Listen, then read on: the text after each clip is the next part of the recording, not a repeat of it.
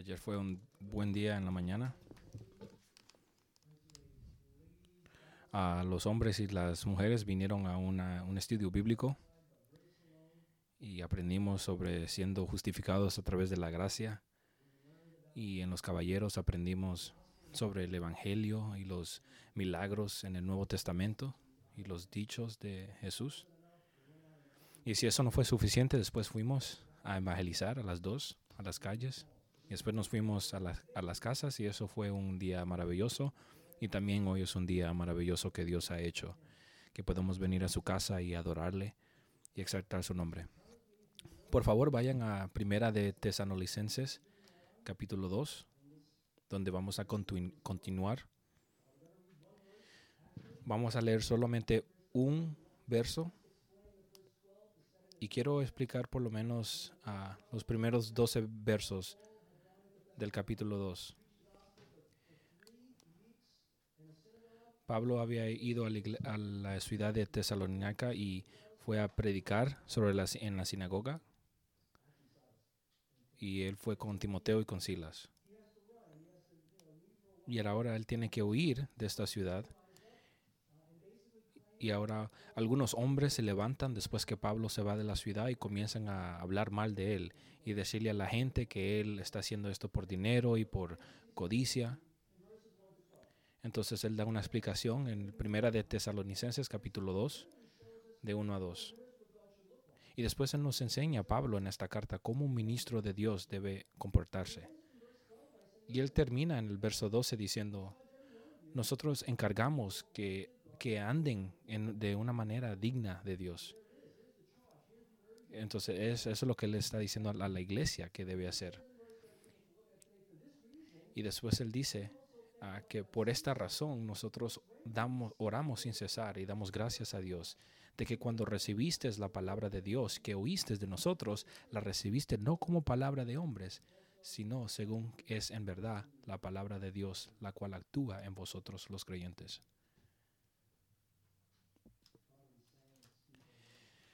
Padre, nosotros acabamos de cantar que hables a través de tu palabra.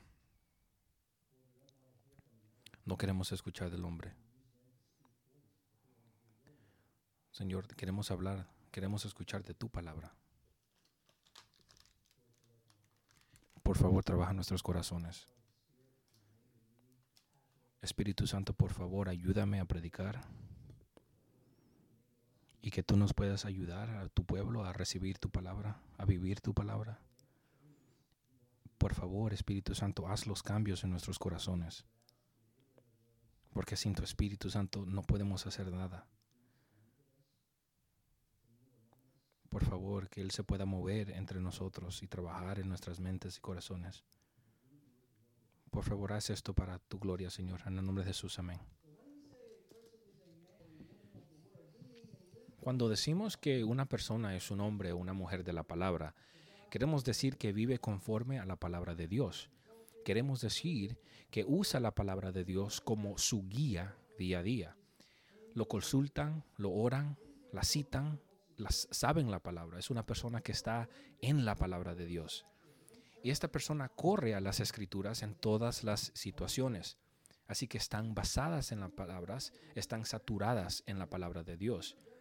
Y ciertamente el apóstol Pablo era un hombre de la palabra, era un hombre extremadamente inteligente, era un hombre muy dotado y era un hombre muy celoso por las cosas de Dios. Pero lo único que pero de lo único que siempre hablaba, lo que era lo más para él, lo más importante en su mente, era la palabra de Dios y su evangelio. Porque conocía el poder del evangelio. Él vio cómo después de tres semanas de predicar en la sinagoga de Tesalónica, cómo se salvaron tantos judíos como gentiles. Pablo vio cómo Dios a través del Evangelio salvó a Lidia y al carcelero de Filipos y su familia. Vio cómo Dios salvó a muchos en la casa de César y decenas de otros donde quiera que él predicaba.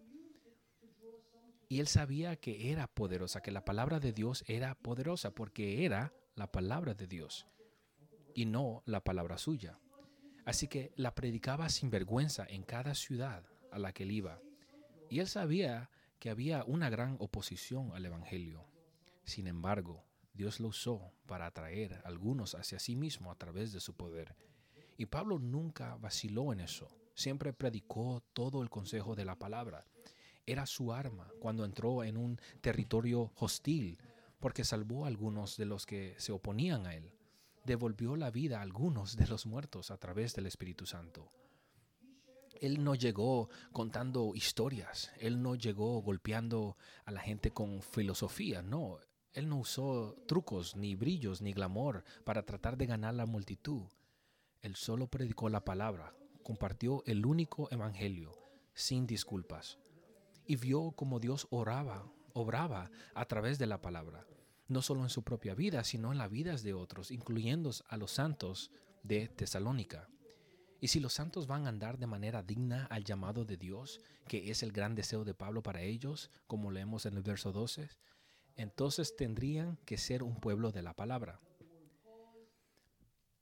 Y en el verso 13 vemos que lo, lo eran y lo que me gustaría hacer hoy en un sermón titulado Recibir y acoger la palabra es mirar al verso 13 utilizando un esquema de tres puntos.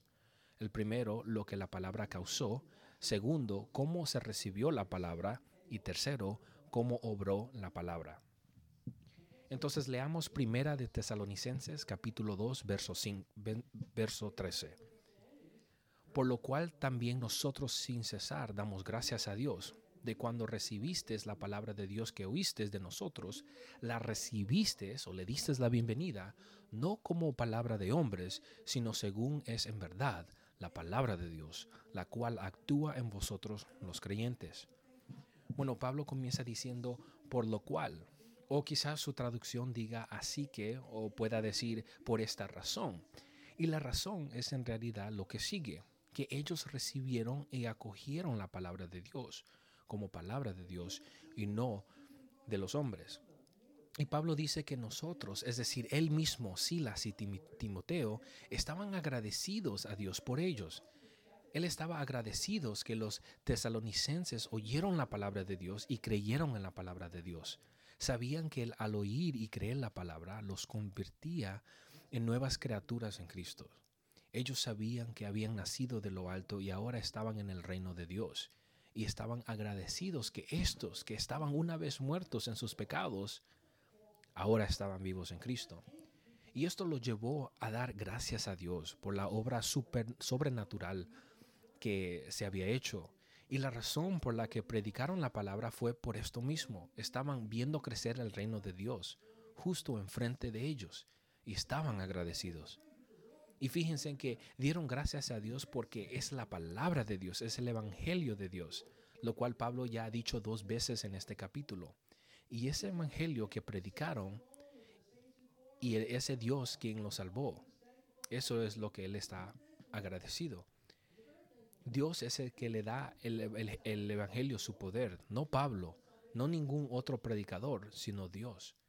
Así que Pablo estaba agradecido que los tesalonicenses creían en la palabra de Dios, que él les y que Dios le había abierto los ojos. Y leemos que dio gracias a Dios por ellos sin cesar.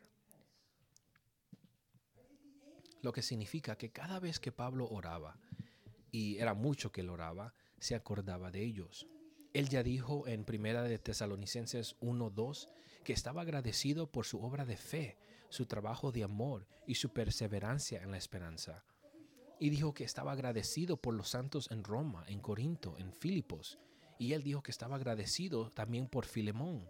Así que Pablo era un hombre agradecido y estaba agradecido por la salvación y la santificación de los creyentes de la iglesia de tesalonicenses.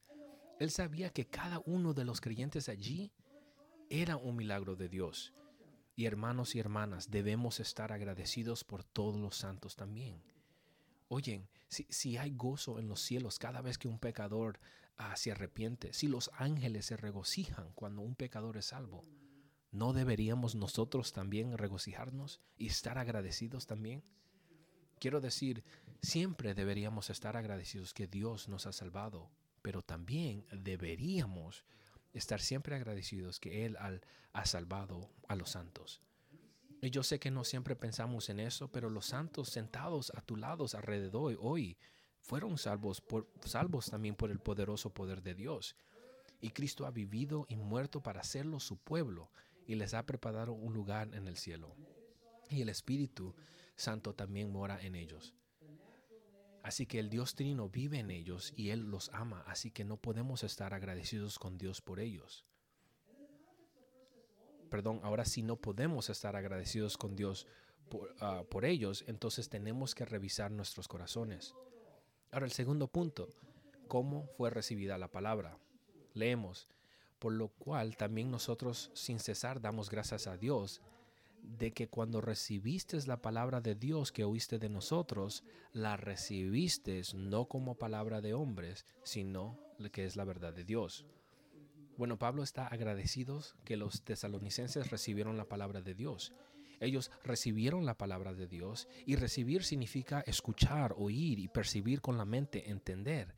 Leemos en Hechos 11.1 que los apóstoles y los hermanos que estaban en Judea oyeron que también los gentiles habían recibido la palabra de Dios. Y en el lado negativo, leemos en 1 Corintios 2.14 que el hombre natural no percibe o recibe las cosas del Espíritu de Dios, porque para él son locuras. En el contexto de Primera Tesalonicenses, recibir significa que oyeron la palabra, le dieron oído y no la ignoraron. Captaron lo que Pablo estaba diciendo y le presentaron, prestaron atención. Y usted sabe y yo sé que muchas personas ni siquiera reciben la palabra. No quieren escucharlo. Es una completa tontería para ellos. Es una pérdida de tiempo. Entonces la reciben muy mal. Y algunos de nosotros, nuestros familiares, no han recibido la palabra de nosotros. Una vez un familiar me dijo, yo no compro lo que usted vende, entonces deje de intentar de venderme. Y otro me dijo, yo no quiero escuchar esa basura. Y muchas personas con las que he tratado de compartir me dicen que están ofendidas o molestas o que no les importa el Evangelio. Son como la primera tierra sobre la que cae la semilla en la parábola del sembrador en Mateo 13, que Jesús dijo que cae en el camino o en la tierra dura. Y luego en el verso 19 Jesús dice, cuando alguien oye la palabra del reino y no entienden, entonces viene el maligno y lo arrebata de lo que fue, sembrado, eh, fue sembrado en su corazón. Entonces lo oyen y enseguida lo rechazan porque no les hace sentido y Satanás viene y se lo arrebata. Bueno, Pablo dice, recibiste la palabra de Dios que oíste de nosotros. Y la frase, y la frase que oíste de nosotros significa que alguien tenía que decirles, alguien tenía que traerles el Evangelio. Qué crítico es que la gente escuche el Evangelio, pero que no lo, pero no lo oirán al menos que alguien se los diga. Por eso leemos en Romanos 10, capítulo, ah, capítulo 10, verso 14 y 15, ¿cómo pues invocarán a aquel en cual no han creído? ¿Y cómo creerán en aquel de quien no ha oído? ¿Y cómo oirán sin haber quien les predique? ¿Y cómo predicarán si no fueron enviados? Y en el versículo 17 nos da la razón del por qué. Porque la fe es por el oír y el oír por la palabra de Dios. Entonces, nadie creerá nunca si no saben en qué creer. Necesitan saber que son rebeldes ante Dios, que son pecadores, que continuamente transgreden sus leyes.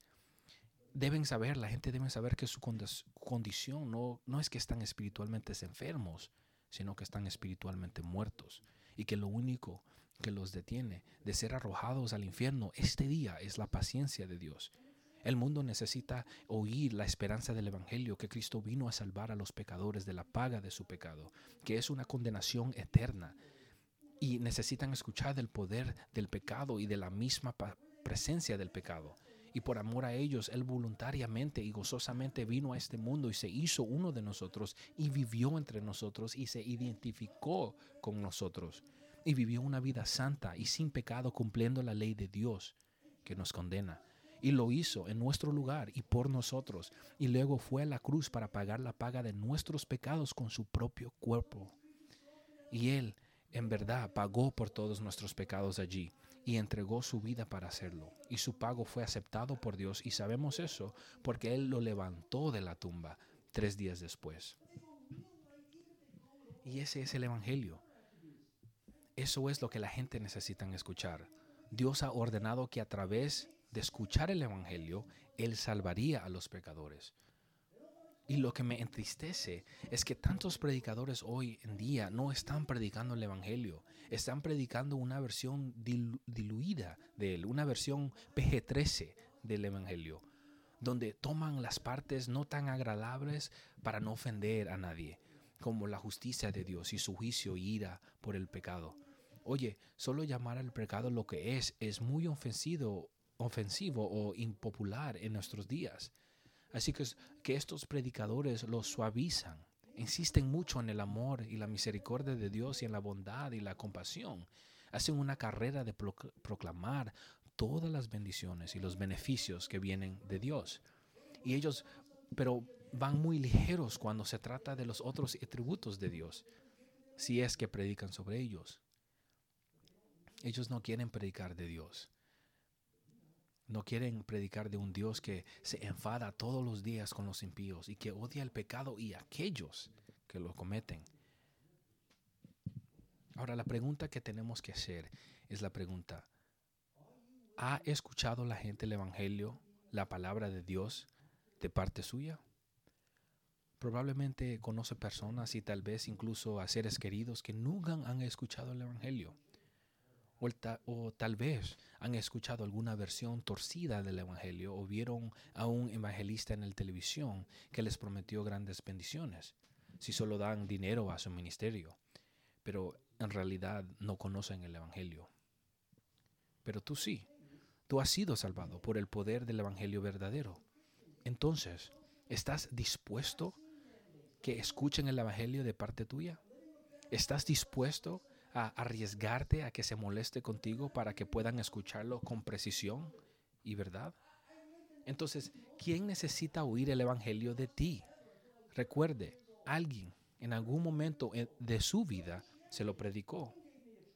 Ahora, un problema hoy en día es que muchos no escuchan la palabra de Dios de parte de cristianos profesantes están escuchando sobre problemas sociales, eh, sobre los mandatos de la vacuna, de cómo el gobierno tiene demasiado control, de cómo vivir una vida mejor y de otros temas de la vida, pero no están escuchando el Evangelio de parte de aquellos que verdaderamente lo conocen. He vivido en esta ciudad la mayor parte de mi vida y no escuché el Evangelio hasta que tuve 31 años. Nadie compartió conmigo, nadie me dio un tratado, nadie me invitó a la iglesia. Bueno, Pablo dice que recibieron la palabra de Dios y que escucharon de nosotros, que la escucharon de nosotros y que la recibieron. Le dieron la bienvenida, que significa que lo aceptaron, lo creyeron, lo poseyeron. Así que no solo lo recibieron o entendieron el Evangelio, que es que se les fue predicado, no solo estuvieron de acuerdo con él, sino que lo abrazaron. Sería como que si alguien dijera, ah, no solo entiendo el juego de fútbol americano, sino que lo amo, lo sigo, soy un fiel fanático de él, soy un fanático del equipo de los Jets. Y yo, cuando sangro, sangro verde, soy un fanático de verdad, aunque no hemos ganado un campeonato en 53 años. Así que los tesalonicenses recibieron la palabra de Dios y pasó del acento mental a la creencia, lo que significa que salió de la cabeza al corazón. Y me gusta animar a los padres con hijos que no son salvos y aquellos que, que, que tienen esposos o esposas, cónyuges que no son salvos. Tu trabajo no es salvarlos porque no puedes, no tienes el poder para hacerlo, pero sí debes decirles la verdad y luego simplemente orar y orar y orar. Que Dios conduzca la palabra de su palabra 13 pulgadas hacia el sur, desde la cabeza hasta el corazón. El punto es, no es suficiente solamente escuchar la palabra de Dios, sino que se debe, debe ser bienvenida en nuestros corazones. No es suficiente decir, ah, yo lo entiendo, el Evangelio tiene mucho sentido para mí. No, no es suficiente darle una señal de aprobación. Necesita ser bienvenido en el corazón. He tenido el privilegio de compartir el Evangelio con muchas personas y algunos no lo entienden en absoluto. No tienen ningún sentido para ellos es como que si estuvieran escuchando un idioma extranjero y algunos oyen y me dicen que entienden, pero jamás vuelven a pensar en ello. Si el hermano Dan McCleary me explicaría cómo funciona el material visual y de audio, creo que yo podría, podría entenderlo. Pero estoy bastante seguro que no seguiría pensando en eso. Y algunos con los que he compartido el Evangelio lo entienden y comienzan a funcionar en ellos. La primera vez, la primavera pasada, fui con el hermano Damien al Atlantic Diner y le compartí el Evangelio. Y su respuesta fue, ya entiendo, wow, estoy en problemas, ¿qué hago ahora? Y Dios se complazó en salvar su alma. Así que recibió el Evangelio y lo acogió. Así que no es suficiente saber que el Evangelio es verdadero. Esa verdad tiene que ser dueño de tu corazón y cambiar tu corazón. Escucha, hay muchas personas que tienen un conocimiento mental del Evangelio, pero no conocen a Dios. Hay gente que se sabe cientos de versículos de la Biblia, que pueden citar de memoria, pero su corazón está vacío de Cristo. Hay mucha gente que hace muchas cosas cristianas como leer la Biblia, ir a la iglesia, servir a la iglesia y dar a la iglesia, pero ellos no son cristianos. Creen que lo que son, que creen que lo son, pero no lo son. Porque el conocimiento y el servicio no pueden salvarte. Y el tener padres cristianos no puede salvarte tampoco. Solo Jesús lo puede hacer, solo Jesús puede salvarlo a usted. Y Él salva a través de su evangelio.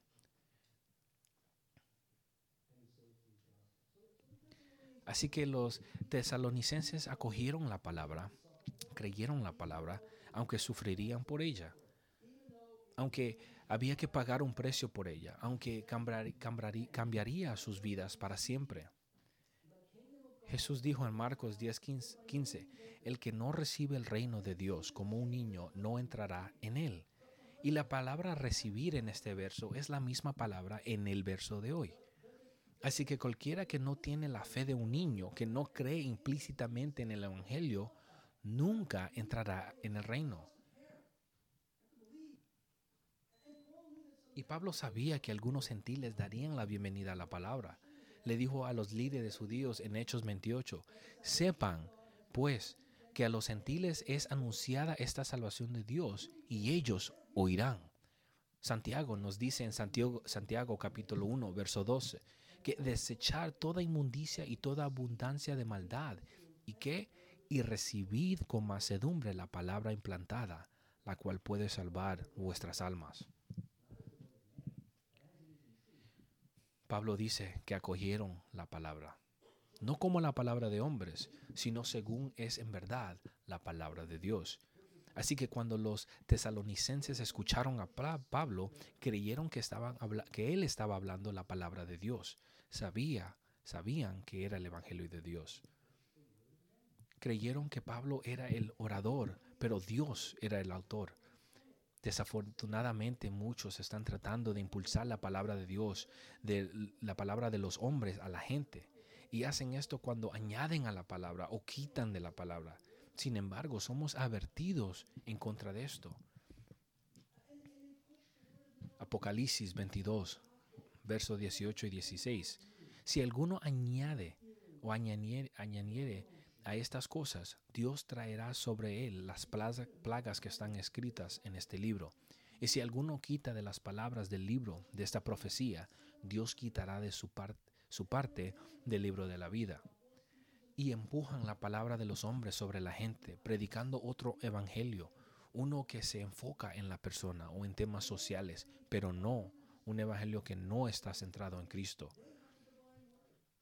Y hay muchas advertencias en la escritura sobre falsos profetas y maestros y predicadores que traen otro evangelio para engañar a la gente, para aprovecharse de ellos, para su propio beneficio de alguna manera. Y muchos están trayendo otras enseñanzas religiosas o dichos espirituales afirmando que tienen la palabra divina. Así que hoy en día hay muchas cosas que afirman ser la palabra sagrada pero solo hay una palabra sagrada y esa es la Biblia, que es la revelación de Dios al hombre. Y hay muchas falsificaciones o impostores por ahí, como el Corán o el libro del Momón o los apócrifos o la traducción del Nuevo Mundo, que es lo que usan los testigos de Jehová. Y hay un montón de otros, pero solo hay una verdad, una palabra de Dios, y esa es la Biblia. Y Dios ha estado, ha estado usando su palabra para salvar a millones de personas a lo largo de los siglos, y es tan poderosa hoy como lo fue en los días de Pablo. Y la verdad, y es la verdad, como dice Pablo en, el verso 13, y es la verdad porque Dios es verdad. Números 23, 19 dice que Dios no es hombre para que mienta, y porque Dios es verdad, su palabra es verdad. Dijo Jesús en Juan 17, 17, santificarlos por tu verdad, tu palabra es verdad. Proverbios 30, 5 dice, toda palabra de Dios es pura Segunda de Timoteo 3:16 dice, toda escritura es que inspirada por Dios y útil para enseñar, para redarguir, para corregir y para instruir en justicia. Es inspiración de Dios, que significa que Dios sopló. Entonces los hombres físicamente escribieron las escrituras, pero el Espíritu Santo los motivó a escribir exactamente lo que Él quería. lo cual Pablo dice en 2 de Pedro 1:21, porque nunca la profecía fue traída por voluntad humana, sino que los hombres santos de Dios hablaron siendo movidos por el Espíritu Santo. Salmos 119, 1 a 160 dice, Toda tu palabra es verdad, y cada uno de tus justos juicios permanecen para siempre. Y porque la palabra de Dios es verdad, Jesús dijo en Mateo 4:4, no solo de pan vivirá el hombre, sino de toda palabra que sale de la boca de Dios. Y porque su palabra es verdad, podemos confiar en ella en absoluto, porque nunca cambia, como Dios nunca cambia. Isaías 48 dice, la hierba se seca, la flor se marchita, pero la palabra de nuestro Dios permanece para siempre. Y Jesús dijo en Mateo 24, verso 35, el cielo y la tierra pasarán, pero mis, palabras de ninguna manera pasarán. Y la palabra no solo es inmutable, también es poderosa. Romanos 1.16 dice que es poder de Dios para salvación para todo aquel que cree, para el judío primeramente y también el griego. Hebreos 4:12 dice, porque la palabra de Dios es viva y eficaz y más cortante que una espada de dos filos y penetra hasta partir el alma y el espíritu, las coyunturas y las tuétanos, y es un discernidor de los pensamientos y las intenciones del corazón. Primera de Pedro 1.23 dice que, que nacido de nuevo, no de simiente corruptible, sino de incorruptible, por la palabra de Dios que vive y permanece para siempre. Entonces la palabra tiene poder cuando se cree y se obedece. Cuando alguien le dijo a Jesús, su madre y, sus hermanos estaban afuera y querían verlos, él les respondió en Lucas 8:21, mi madre y mi hermano son aquellos que, que, oyen la palabra de Dios y la hacen. En Lucas 11:28, cuando la mujer le dijo a Jesús, bendito el vientre que te llevó y los pechos que te amamantaron. Y él le dijo, más que eso, benditos sean los que oyen la palabra de Dios y la guardan. Y oír la palabra de Dios significa creerla. Y la evidencia que la crees es que la obedeces. Así que los hombres necesitan oír la palabra de Dios y creer, creerla como la palabra de Dios. Cuando Pablo estaba predicando a Cornelio en su casa, leemos en Hechos 10:44, mientras Pedro aún hablaba estas palabras, el Espíritu Santo cayó sobre todos los que oían la palabra. En Hechos 4 cuartos, los líderes judíos arrestaron a los apóstoles por predicar el Evangelio, pero leemos, sin embargo, muchos de los que oyeron la palabra creyeron. Entonces los tesalonicenses creyeron la palabra que recibieron como la misma palabra de Dios. Y la razón por la que pudieron fue porque Dios había abierto sus corazones para recibirla, tal como lo hizo con Lidia en Hechos 16, 14 que dice que el Señor le abrió el corazón para que escuchara las cosas que se decían por Pablo. Lucas 24, 25 dice, y abrió su entendimiento para que pudieran comprender las escrituras. En primera de Corintios 3, 6, Pablo dijo, yo planté, Apolos regó, pero Dios dio el crecimiento. Entonces Dios obró abrió sus corazones para creer en el riego y la plantación del Evangelio. Y Dios mismo dijo en Isaías 55:11, así será mi palabra que sale de mi boca, no volverá a mi vacía, sino que hará lo que yo quiero y será prosperada en aquello para la cual la envié. Es decir, que cada persona que Él ha elegido creer y ser salvo recibirá y acogerá la palabra para la salvación de su alma. Ahora de nuevo, no todos acogen la palabra. Ciertamente a los judíos en el desierto, en su mayoría, no le dieron la bienvenida. Hebreos 4.2 dice que el Evangelio fue anunciado a nosotros así como a ellos, pero la palabra que oyeron no les aprovechó, no ir acompañada de la fe en los que la oyeron. Y que y es triste tener las mismas palabras de Dios y evidencia masiva de Dios que las dio y simplemente rechazarlo pero es prerrogativa de Dios a quien abrirá los ojos y a quien dejará cerrado. Es por eso que para algunos el Evangelio es el mensaje más grande que jamás hayan escuchado, pero para otros es una pérdida de tiempo. Pablo dijo en 1 Corintios 1:18 que el mensaje de la cruz es locura para los que están pereciendo, pero para nosotros, los que, so, lo que hemos somos salvos es poder de Dios. Y luego en el verso 22 y 23, porque los judíos piden una señal y los griegos buscan sabiduría, pero nosotros buscamos a Cristo crucificado. Predicamos a Cristo crucificado. Para los judíos un tropez, una piedra de tropiezo, pero para y los griegos una locura. Y luego en el verso 24 dijo, más a los llamados, tanto judíos como griegos, Cristo, poder de Dios y sabiduría de Dios. So, para algunos es una locura y para otros es, pues, es la sabiduría de Dios.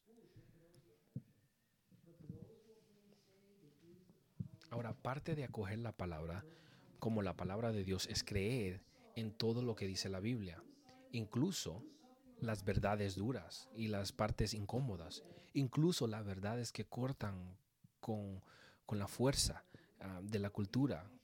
Tenemos que creer toda la Biblia, incluso las partes que van en contra de la cultura, como todos los milagros, y que Dios creó el universo en seis días y que Jesús resucitó de la tumba. Debemos creer que también que el mundo ah, solo puede tener miles de años y no millones que las mujeres deben someterse a sus maridos, que los pastores no solo pueden ser hombres calificados, que cualquier tipo de sexo fuera del matrimonio de un hombre y una mujer está prohibido, que hay un infierno literal y que Dios enviará, a muchos a este infierno, a este infierno. Así que no solo creemos en el Evangelio, sino que creemos en cada palabra de Dios, aunque no podamos comprenderlas completamente a todos.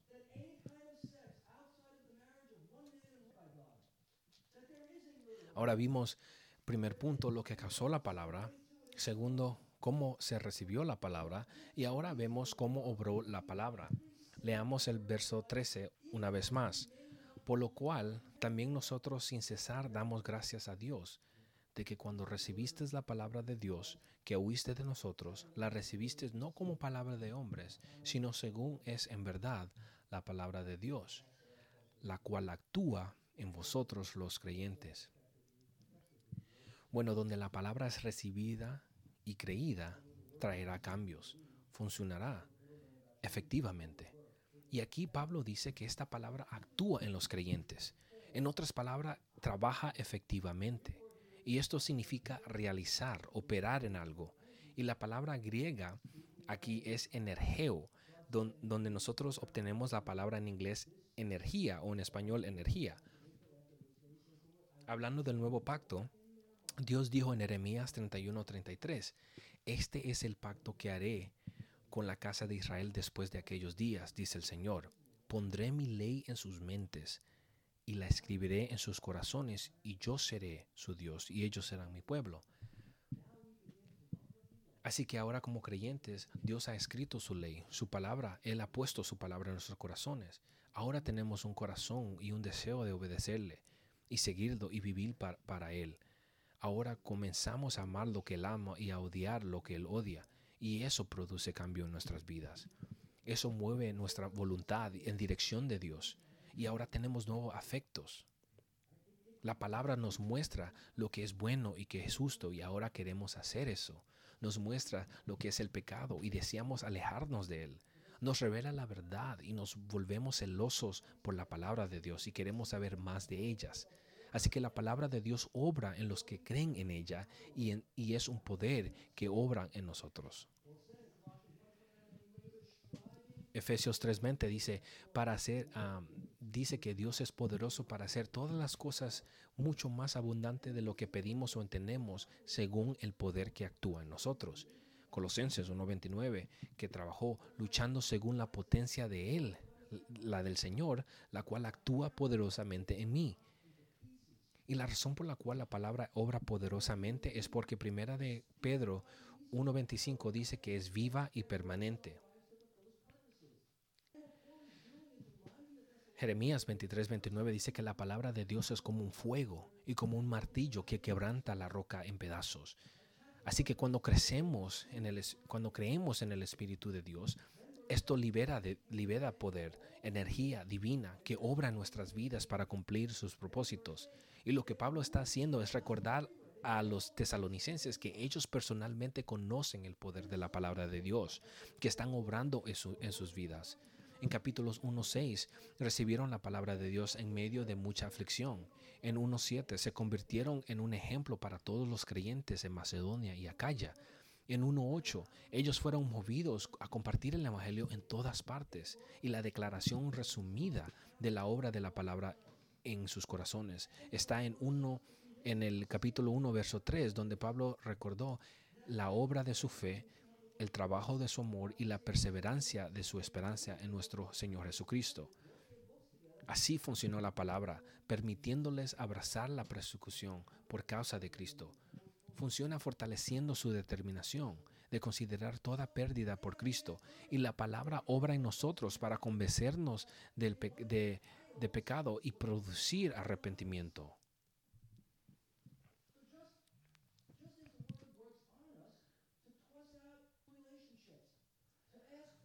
Hechos 19, 19, vemos que la palabra obró en los santos de Éfeso, donde dice que así mismo, mismo un buen número de los que habían practicado la magia trajeron sus libros y quemaron delante de, de todos, calcularon su valor y hallaron que era de 50 mil monedas de plata. Así que quemaron sus libros de magia, querían estos ídolos fueran de sus vidas así como la palabra obra en nosotros en tirar y acabar con la pornografía, o poner a fin las relaciones, las relaciones que no son bíblicas, o pedir o dar perdón o devolver lo que hemos robado. En el año 1994 yo tenía unas tarjetas de béisbol y se las mostré al pastor de North Shore y le mostré estas tarjetas del béisbol y le dije que yo cuando era niño ah, me las había robado de un amigo de mi padre. Y él me dijo, ¿Te las robaste?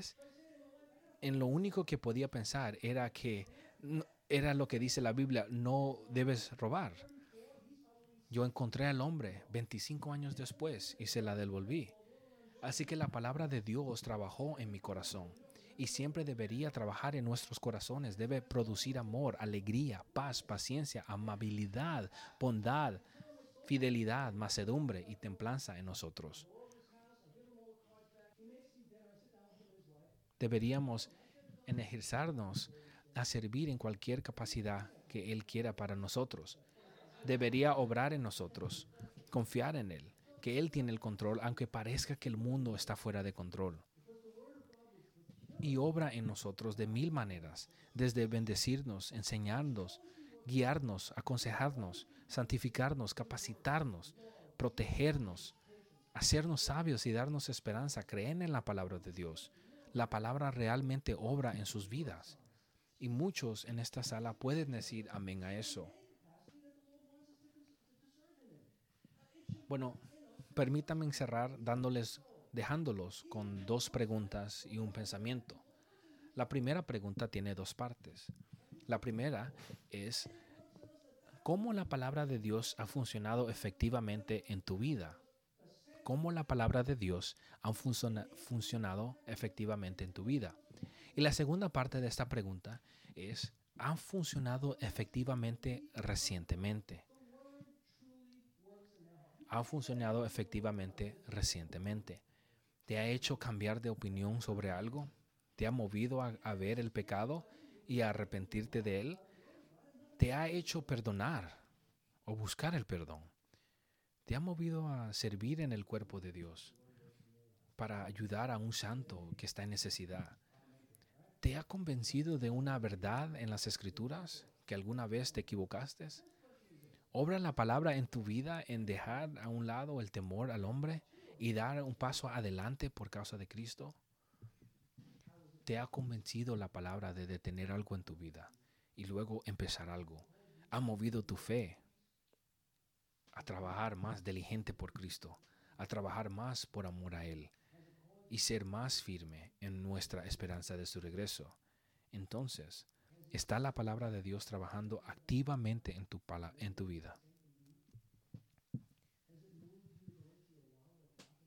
Mi segunda pregunta es, si crees en la palabra de Dios, si crees en la palabra de Dios, obra efectivamente en su pueblo, ¿no debería su pueblo pasar mucho tiempo en su palabra? La repito, si crees que la palabra de Dios obra efectivamente en su pueblo, ¿no debería su pueblo pasar mucho tiempo en su palabra? ¿No debería la palabra de Dios ser una prioridad en nuestras vidas para leerla y meditarla en ella y orarla? ¿No deberíamos aprovechar cada oportunidad para sentarnos bajo la predicación de ella y la enseñanza de ella? quiero decir que tiene sentido, ¿no es así? Que si Dios bendice y obra y nos hace crecer a través de su palabra, que lo hagamos parte de nuestras vidas diarias. Y no dijo otra vez Jesús en Mateo 4:4 que no solo de pan vivirá el hombre, sino de toda palabra que procede de la boca de Dios. Así que seamos sabios en estar siempre en ella, porque Dios quiere que seamos personas de la palabra. Hermano y hermano, si no es tu norma estar en la palabra todos los días, hoy sería un gran día para empezar y orar para que Dios actúe en ti. Ahora, mi único pensamiento es este, que la razón por la cual la palabra funciona de manera efectiva en nosotros es porque Cristo cumplió la palabra en nuestro favor. Él cumplió toda justicia y Él cumplió las demandas de las leyes por la paga de nuestros pecados. Y sabemos que es así, porque en la cruz Jesús exclamó, consumado es, para probar que Dios estaba completamente satisfecho con su obra y redención, y lo resucitó de entre los muertos tres días después. Así que estemos eternamente agradecidos que la palabra obra en nosotros, porque Cristo terminó su obra en la cruz. Ahora bien, si la palabra no obra en ti es porque todavía estás muerto en tus pecados. Y lo que tan desesperadamente necesitas hoy es recibir el Evangelio, el mensaje que, que dice que eres un pecador y que Dios te juzgará por tus pecados, lo que, te termina, lo que termina en un lugar llamado infierno. Pero Cristo vino a salvar a los pecadores como tú, tomando tus pecados, si crees, arriba en la cruz con Él y pagando completamente por ellos. Así que hoy necesitas recibir este mensaje y necesitas darle la bienvenida. Necesitas creer que Cristo te amó tanto que murió por ti y que la evidencia de que crees será que te arrepientes de tus pecados y que sigas a Cristo hoy. Amén.